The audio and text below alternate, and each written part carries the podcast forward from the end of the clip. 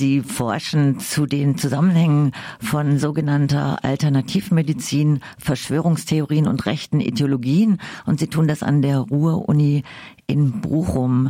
Sie machen dazu auch einen Vortrag mit dem Titel von Homöopathie und Handauflegen zur Holocaust-Relativierung von alternativen Heilmethoden, zur Verschwörungstheorien, Esoterik und rechten Ideologien. Wir kommen direkt zu Ihrer Forschung. Also Sie gehen ja in Ihrer Forschung der Frage nach, besteht ein Zusammenhang zwischen Nutzern und Praktizieren sogenannter alternative Heilmethoden, esoterischen Weltanschauungen und dem Glauben an Verschwörungstheorien? Und Sie fragen auch nach dem Schnittpunkt, wo da angedockt wird von den Menschen zu Verschwörungstheorien. Und Sie fragen auch, ob sich während der Corona-Zeit über Querdenken was verändert hat. Jetzt ist es ja ein extrem weiter Forschungsgegenstand, also dieses mit den Heilrichtungen und sogenannten alternativen äh, Medizin und auch Esoterik sehr komplex, sehr viele Ebenen, sehr umfassend. Und deswegen hatten wir im Vorgespräch auch gesagt, wir konkretisieren das ein bisschen. Deswegen, ich frage Sie jetzt mal, wo konkret ist denn der Zusammenhang nachweisbar? Was haben Sie rausgefunden in Ihrer Forschung und konkret vielleicht festgemacht an bestimmten Akteuren? und Akteurinnen, falls es die gibt, äh, auch im Internet. Und auch da gibt es ja auch verschiedene Plattformen. Genau, vielleicht kommen wir erstmal zu dem Zusammenhang zwischen der Nutzung oder dem Praktizieren von alternativen Heilmethoden und dem Glauben an Verschwörungstheorien. Also es ist nämlich so, dass Personen, die der Esoterik oder auch sogenannten alternativen Heilmethoden zugeneigt sind, natürlich prinzipiell schon eher wissenschaftsskeptisch eingestellt sind, da ja die esoterischen Erklärungsmodelle mit wissenschaftlichen Methoden häufig nicht beweisbar sind und sogar ja auch aktuellen wissenschaftlichen Erkenntnissen widersprechen.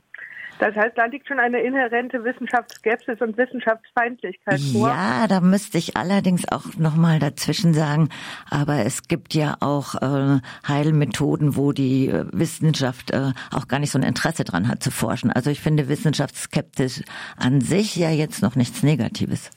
Das ist richtig. Das Problem fängt da an, wo eben die fehlende wissenschaftliche Nachweisbarkeit der Wirksamkeit über eine Verschwörungsideologie konstruiert wird, die eben die Unterdrückung durch die Pharmaindustrie oder die Wissenschaft behauptet und die gleichzeitig eben auch Nebenwirkungen medizinischer oder medikamentöser Behandlungen als absichtsvolles Handeln von Pharmaindustrie, der Medizin oder der Wissenschaft per se konstruiert, welche eben den Patientinnen bewusst oder zu ihrem eigenen Vorteil schaden wollen würden. Entschuldigung. Und da fängt es eben an, problematisch zu werden. Ja, also es geht nicht darum, die einzelnen Methoden oder Praktiken in Frage zu stellen, sondern es geht um diese Ideologie, die es dann auch bei einzelnen oder in bestimmten Richtungen drumherum geht.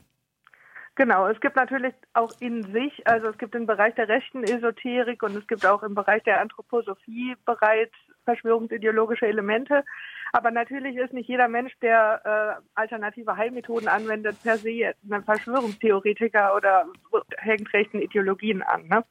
Das Problem ist eher, dass Esoterik und sogenannte Alternativmedizin ein Einfallstor für Verschwörungstheorien und populistische Erklärungsmodelle bilden können, da eben die Bereitschaft, an unbelegbare und unwissenschaftliche Erklärungen zu glauben und die evidenzbasierte Wissenschaft abzulehnen, bei diesen Personen bereits vorhanden ist. Und Sie haben ja auch dann geforscht, also sowohl im realen Leben, aber eben auch im, äh, im Internet und auf äh, verschiedenen Plattformen. Können Sie das da gerade mal so konkretisieren, wie das dann aussieht? Ja, also äh, auf Social-Media-Plattformen und vor allem auf Portalen wie YouTube wird oder wurde das lange durch Netzwerkeffekte und auch Filterblasen, aber eben auch durch algorithmische Empfehlungen noch verstärkt. Also YouTube hatte ganz lange einen Algorithmus, der immer radikalere Videos einem angezeigt hat. Das heißt, man ist sehr schnell in einer Blase gelandet, die dann eben auch nur noch und immer radikalere Videos einem angezeigt hat. Und das hat irgendwie schon seit 2011 zu einer gewissen Radikalisierung in bestimmten Kreisen der Akteure geführt. Und das sehen wir natürlich jetzt auch, dass sich durch diese Netzwerkbildung da Blasen bilden, wo eben gar keine rationale Erklärung mehr ankommt. Was, äh, wie stellt sich das denn unsere Hörerinnen und Hörer vor? Was wird da vertreten? Also zum Beispiel, Sie haben ja auch gesagt, es gibt äh, so eine Plattform, die heißt Bewusst TV oder Querdenken TV. Was vertreten die denn nur, dass ich mir ein Bild machen kann? Genau, also wir haben zum Beispiel als äh, bekannte Akteure haben wir Ken Jebsen, der ist bereits ja schon seit ungefähr zehn Jahren aktiv, der war vorher beim RBB wurde dort wegen Holocaust-Relativierung gekündigt und hat dann mit seinem Kanal KenFM auf YouTube ähm, sein Format angelehnt an Alex Jones, der eben auch schon einer der ersten Verschwörungstheoretiker auf YouTube war. Und dort verbreitet er im Grunde diverse Verschwörungserzählungen von der NWO, vom Great Reset, aber auch zu sogenannten alternativen Heilmethoden und Formen alternativer Energiegewinnung zum Beispiel. Dann haben wir noch Akteure wie Joe Conrad, der ist äh, schon lange auch ein zentraler Akteur der verschwörungstheoretischen Community, da er eben sowohl zu alternativen Heilmethoden, aber auch zu diversen Verschwörungstheorien Inhalte eben auf seinem gleichnamigen YouTube-Kanal und eben auch Bewusst TV verbreitet. Und Joe Conrad ist auch ideologisch eher rechtsnational zu verorten. Er verbreitet dort auch antisemitische und rassistische Verschwörungsideologien wie vom großen Austausch. Ähm, genau wie auch zum Beispiel Michael Friedrich Vogt, der auch schon lange aktiv ist. Er betreibt zum Beispiel den Videokanal Querdenken äh, und verbreitet dort eben eindeutige rechtsextreme nationalistische Ideologien publiziert aber auch zu alternativen Heilmethoden. Ähm, gerade aktuell ist natürlich die Impfpflicht ein Thema aber ist auch zu alternativen Formen der Energiegewinnung und Anthroposophie zugeneigt. Ähm, und dann haben wir eben diese Bereiche wie Nikolai Nerling, der unter seinem Kanal der Volkslehrer publiziert und ähm, mittlerweile eindeutiger Neonazi ist. Er ist eng mit der Holocaustleugnerin Ursula Haverbeck ähm, ja sogar befreundet, hat Kontakte zur völkischen Siedlungsbewegung und der war ein früherer Grundschullehrer.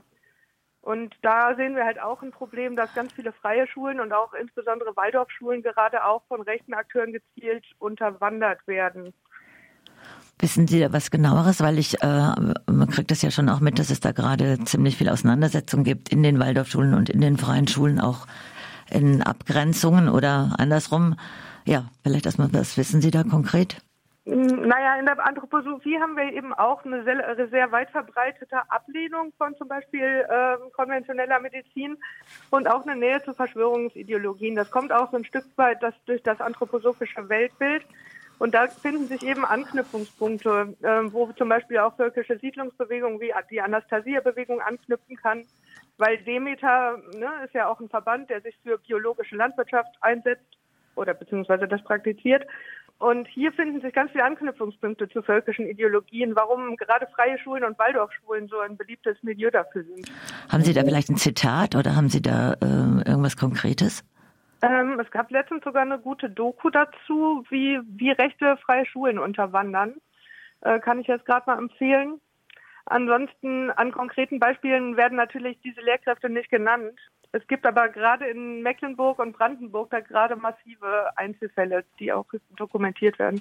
Das wäre äh, wahrscheinlich nochmal extra zu verfolgen, wie sich dann die Schulen auch verhalten, weil eben, äh, man kriegt es auch mit, dass es da sehr massive Auseinandersetzungen und Abgrenzungen teilweise auch gibt. Also, genau, ja. also auch mit Maskenpflicht war da natürlich ein großes Thema, wo dann natürlich auch ähm, Anknüpfungspunkte sind, genau wie die Impfpflicht, ne? weil die Impfpflicht kann im Grunde sowohl von Leuten, die alternativen Heilmethoden praktizieren, aber eben auch von rechten Ideologien oder rechten Akteuren äh, instrumentalisiert werden indem dann eben die Impfungen als Mittel der Bevölkerungskontrolle oder Bevölkerungsdezimierung sogar dargestellt werden Jetzt und da eben ganz viele Ängste aufgeladen werden.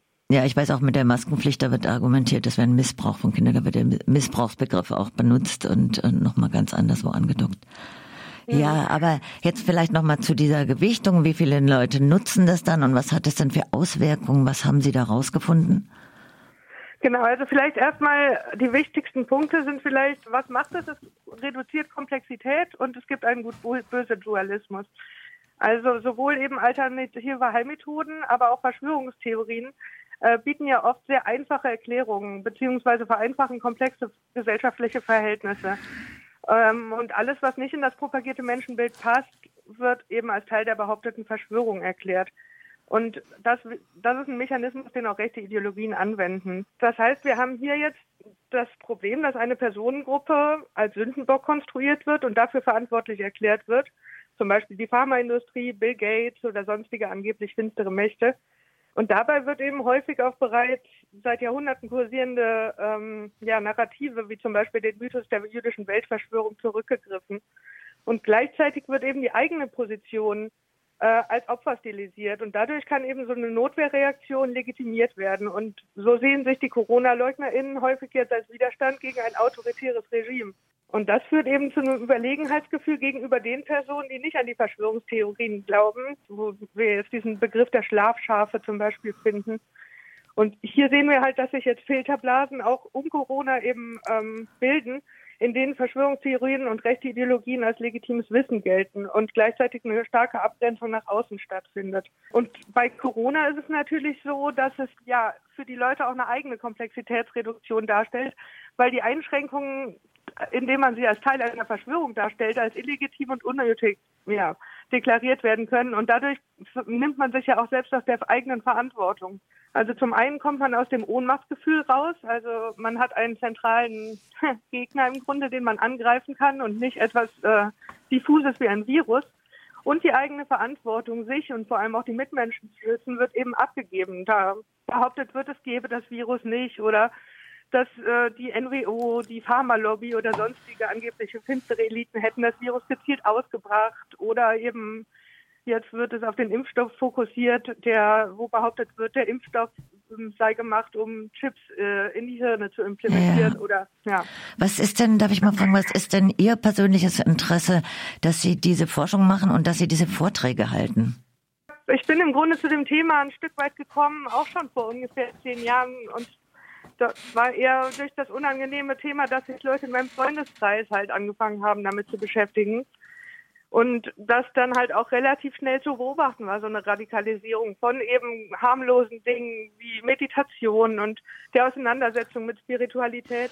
Dass dann sehr schnell auch irgendwie Theorien wie Chemtrails ähm, kamen, aber auch eben teils gefährliche alternative Heilmethoden, wie zum Beispiel MMS, was eben eine Mischung aus Chlorid und Salzsäure ist, die man einnimmt, die auch propagiert wurde als Mittel gegen Autismus bei Kindern ähm, und dass er das zum Beispiel auch im Freundeskreis angepriesen hat. Und wo ich gemerkt habe, okay, da, da findet gerade eine starke Radikalisierung statt, die mich auch selber betrifft und wo wir natürlich auch in den Diskurs gegangen sind. Und ähm, ja, ich wollte im Grunde verstehen, wie das sein kann, dass jemand, den ich ja eigentlich auch schon lange kenne und auch als rationalen Menschen wahrgenommen habe, so schnell in so einen Strudel der Ideologisierung kam. Und im Grunde habe ich dann angefangen, mich schon im Bachelor damit wissenschaftlich zu beschäftigen. Und ja, jetzt mache ich ja sogar meine Dissertation dazu. Haben Sie auch sowas wie gesellschaftliche Forderungen oder äh, persönliche Appelle? Mm, Ja, ich denke, wichtig ist es eben, dass wir das als Gesellschaft, die Prozesse genau beobachten und auch die Gefahr ernst nehmen. Und auch vor allem jetzt auf dem Schirm haben, diese Leute werden nicht unbedingt weggehen, wenn Corona jetzt weggeht. Die werden andere Themen finden. Und es ist wichtig, im Freundeskreis zum Beispiel Personen, die noch nicht vollkommen in diesem ideologischen Weltbild stecken, anzusprechen und auch mit ihnen zu diskutieren. Äh, und vielleicht auch im Zweifel die Personen, die drumherum in einer Runde sitzen, äh, damit zumindest zu erreichen, um eben da bestehende Verschwörungserzählungen aufzudecken. Weil das Problem ist, solange, sobald Leute in so einem sehr geschlossenen ideologischen Weltbild verankert sind, ist es sehr, sehr schwer, die da rauszuholen. Und da werden wir eben gucken, dass wir nicht da noch ein Problem bekommen. Wenn jetzt Leute sich über, über Querdenken auch radikalisiert haben, werden die eben jetzt vielleicht im Bereich Klimawandel, vielleicht aber auch im Bereich Antisemitismus einem ge gesellschaftlichen Problem werden können. Und darum ist es wichtig, das eben stetig zu beobachten und auch vielleicht die eigenen Stereotype noch stetig zu reflektieren. Also auch zu gucken, okay, was sind denn antisemitische Narrative, die ich vielleicht auch noch bediene? Und gleichzeitig ist es, denke ich, wichtig, die Wissenschaftskommunikation weiter zu verbessern, weil ja oft auch eine große Unwissenheit, obwohl es ja ein oft akademisch geprägtes Milieu ist, vorhanden ist, wie funktioniert überhaupt Wissenschaft? Und es ist, dass es normal ist, dass sich wissenschaftliche Erkenntnisse ändern. Und all diese Dinge müssten, glaube ich, auch schon in der Schule vielleicht stärker besprochen werden.